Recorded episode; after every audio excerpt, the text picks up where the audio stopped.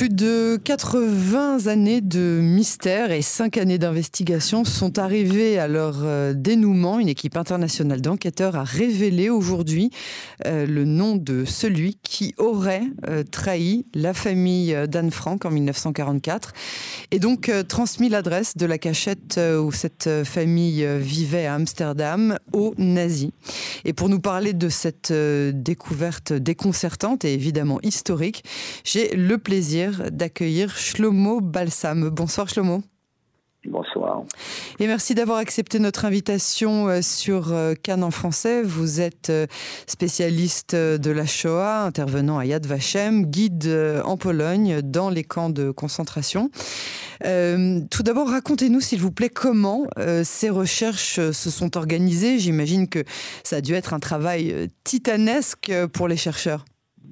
Alors, je ne sais pas exactement. Ce que je sais, il y a deux détails. D'abord, dans les notes du père de Anne Frank, Otto Frank, il a déjà parlé de ça.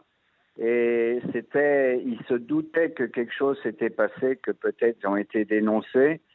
Et comme euh, la personne en question, Arnold euh, Vandenberg, était euh, proche et ou membre du Jodenrat, c'est-à-dire de du comité juif qui faisait l'intermédiaire entre les nazis et les, juifs en Hollande, comme l'UGIF en France par exemple. Mhm. Euh, on pense qu'il y a eu des pressions sur lui. Quelle pression, je ne peux pas dire.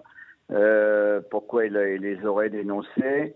Mais euh, il y a effectivement maintenant des, des chercheurs qui ont mis en croisée de chemin des, d'autres documents que j'ignore, que je, ne connais pas. J'ai pas encore vu tous ces documents-là. Donc, euh, on pense qu'entre les notes du père de Anne Frank et les recherches qui ont été faites et que le, cet homme était proche de, du Judenrat, il se peut que ça ait été possible, effectivement. Donc, euh, a été découvert maintenant, oui.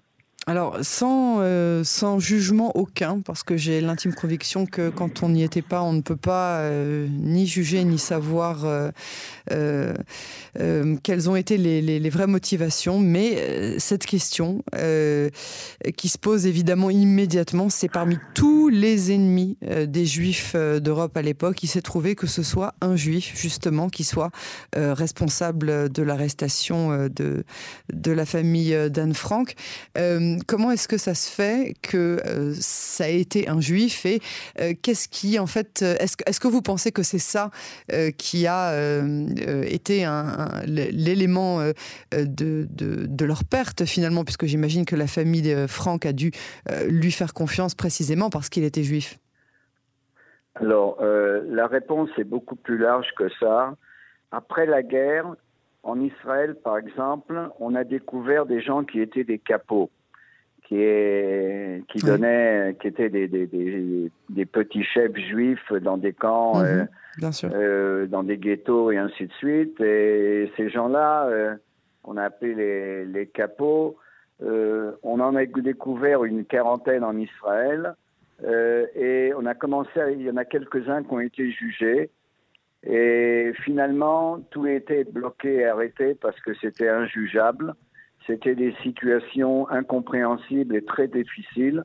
Moi-même, j'ai fait des enquêtes sur euh, un capot qui était terrible et qui était maudit par tout le monde.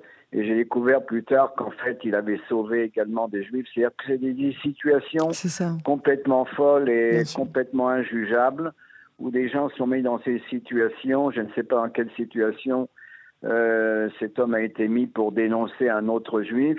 Pourquoi, quand un, quelqu'un est capot, il est désigné comme capot, on le tue s'il veut pas, et il doit faire, il doit faire des choses terribles pour pouvoir lui-même survivre.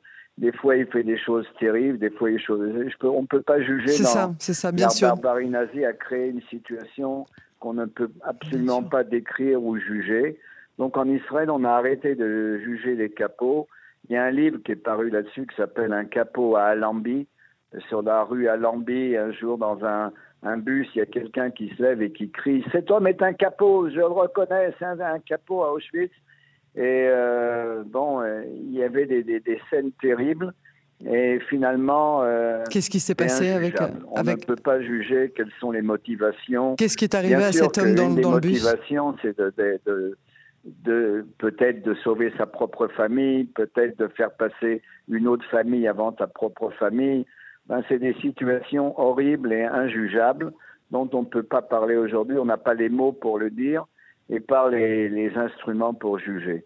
Donc, euh, il y a effectivement des, des cas comme ça, effectivement. Juste pour, euh, pour clore euh, l'anecdote dont vous nous avez parlé, qu'est-ce qui est arrivé à ce capot euh, lors de, de, de, sa dénonciation dans le bus par, par la personne qui était potentiellement déportée? Non, alors ça arrivait assez souvent dans un concert, dans, un, dans, dans le bus, dans la rue. Cet homme est un capot.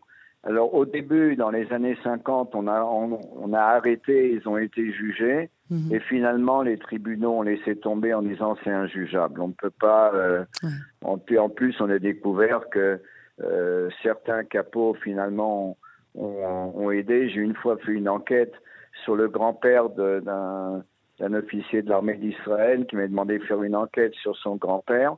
Et j'avais découvert que c'était un capot terrible. Et, finalement, j'ai découvert bien plus tard que, un mois après ou deux mois après, en faisant des recherches, que pendant les marches de la mort, ce capot terrible avait aidé d'autres gens. Et beaucoup de gens disaient non, on doit notre vie à lui, alors que d'autres juifs disaient ah lui c'était un méchant qui, qui, nous battait. Et qui... Mhm. Donc euh, on ne peut pas juger. C'est des situations qu'on ne peut pas imaginer et qu'on ne peut pas juger. Alors, Shlomo Balsam, nous sommes à l'approche du 27 janvier. Hein, c'est le jour euh, qui a été décrété comme euh, euh, la journée internationale de la commémoration de la Shoah. Quel est votre constat début 2022 Alors, premièrement, mon premier constat, c'est que jamais l'étude de la Shoah n'a autant explosé dans tous les sens que maintenant. Ah. Beaucoup de gens qui n'ont pas parlé parle maintenant. Beaucoup de petits-enfants ont dit, mais j'ai retrouvé maintenant les archives de mon grand-père, le cahier de mon grand-père, et beaucoup de choses qui étaient cachées. Euh, même moi, personnellement, euh, mes parents, euh, mon père était dans, dans, la résistance en France et la majorité de ma famille était déportée.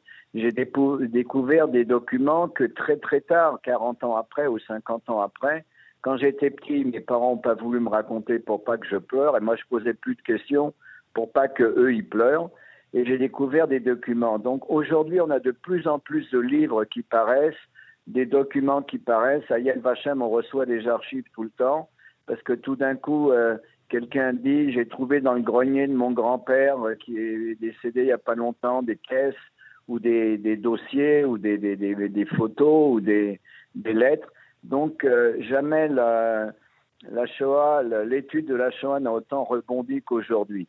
Mais ça, c'est un constat qui est très encourageant parce que et, vous parlez en Israël ou vous parlez euh, au, au sein même de la jeunesse? Ah, c'est bien ça. Évidemment, mais dans le monde entier, euh, là où il y avait des rescapés encore de la Shoah, on découvre encore des choses qu'on ignorait avant. Hmm. Et il y a une deuxième, euh, il y a un deuxième point important.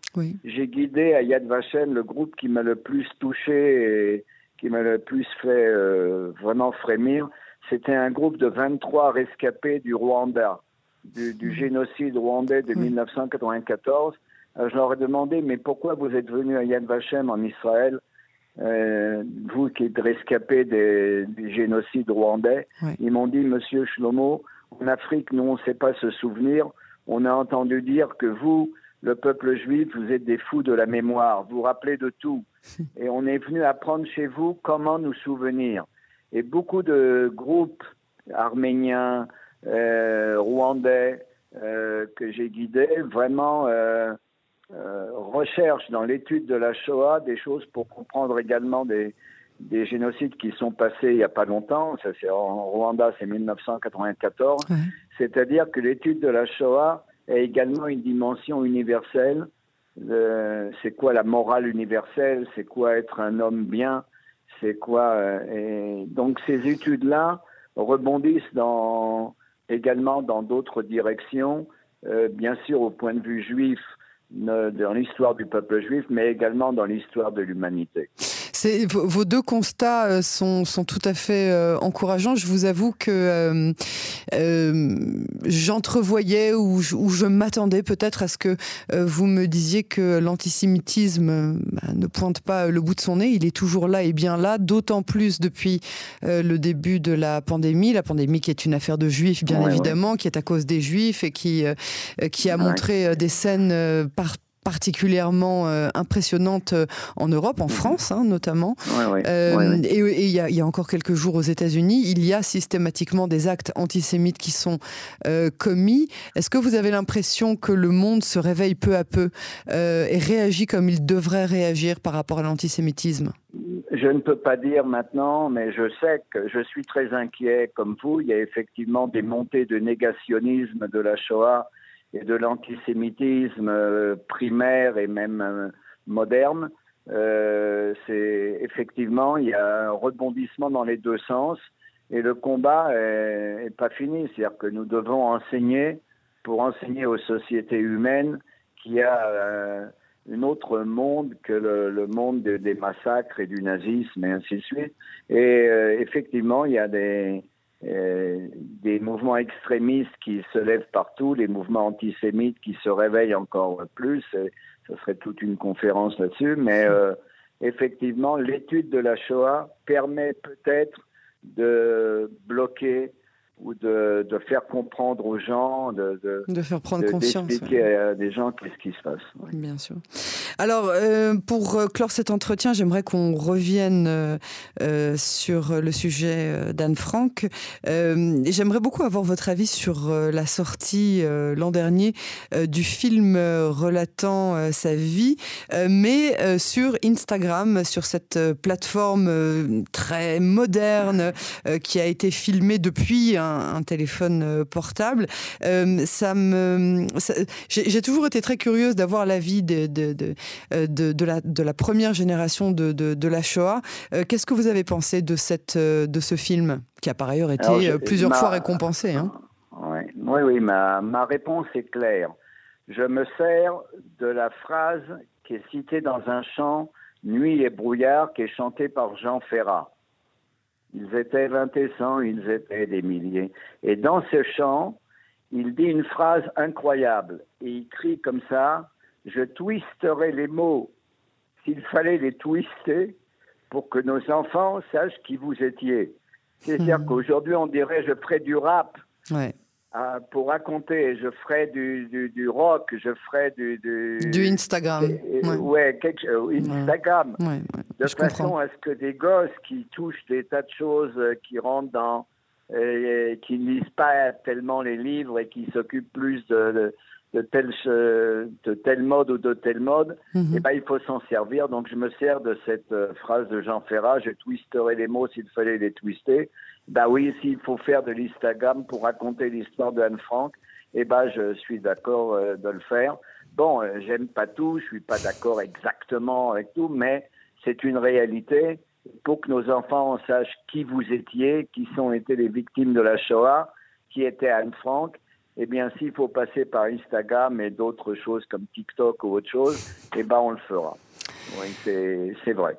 Très bien, ben, merci beaucoup, euh, merci beaucoup Shlomo Balsam pour euh, cet euh, entretien et à très bientôt sur Cannes en français. Ok, bien, merci beaucoup à vous.